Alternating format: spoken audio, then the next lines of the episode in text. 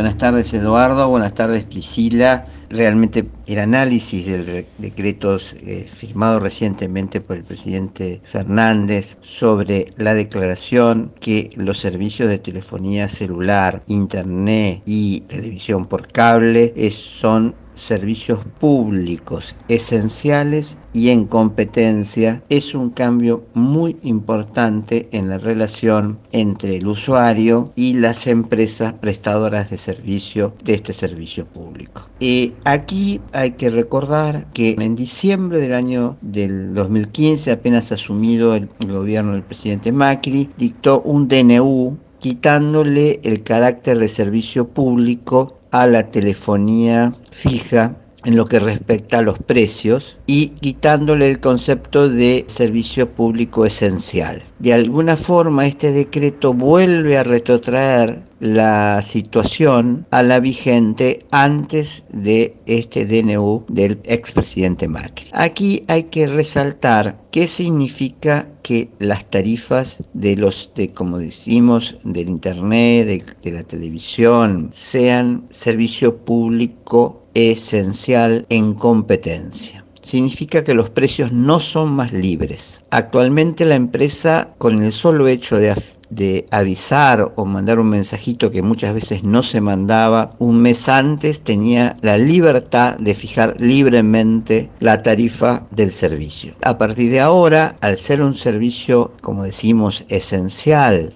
en competencia, van a ser las tarifas reguladas antes era un precio, los precios se fijan libremente por parte de las empresas. Las tarifas tienen un carácter de regulación. Esta regulación está basada en tratar de que se alcancen los valores a cubrir los costos de explotación, que se produzca una prestación eficiente y las empresas mantengan un margen razonable de operación. Por otra parte, se obligan, el decreto obliga a las empresas a prestaciones básicas universales comunes a todas las empresas a valores iguales. Podemos referir probablemente que sean servicios de baja intensidad de mega de digamos de amplitud, pero va a haber internet igualitariamente básico a valores globales iguales para el acceso de toda la comunidad en cuanto a los servicios de cable, de internet y de telefonía celular. Ahora, acá hay que saber y entender, y esto lo van a entender perfectamente los usuarios, que el servicio de telefonía celular y los servicios de internet son de los servicios con más quejas de los usuarios, tanto en la venta de los equipos, tanto en la calidad, en las interrupciones que tienen el servicio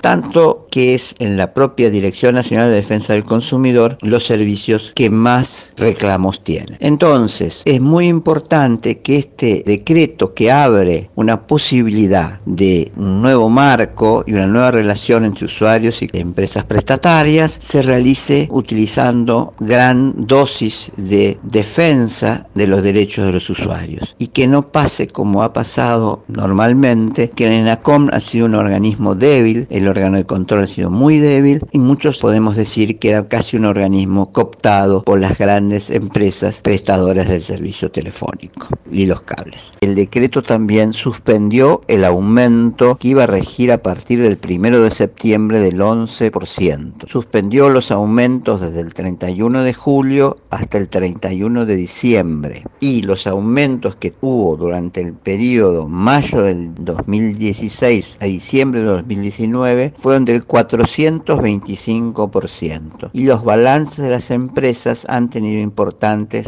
ganancias. Entonces, a principio de año había habido un aumento el primero de marzo, justo que surgió cuando y se pagó en plena pandemia y pese a la oposición del ENACON y de las asociaciones de usuarios, se siguió adelante y quisieron las empresas aumentar el primero de septiembre un 11% más. Todo este decreto de este aumento fue anulado y si aparecen las facturas, el mes que viene va a haber una nota de crédito devolviendo este dinero o descontando la factura del próximo mes. Entonces, esta es una oportunidad, tratemos que esta oportunidad sirva y sea eficiente para todos los usuarios. Gracias.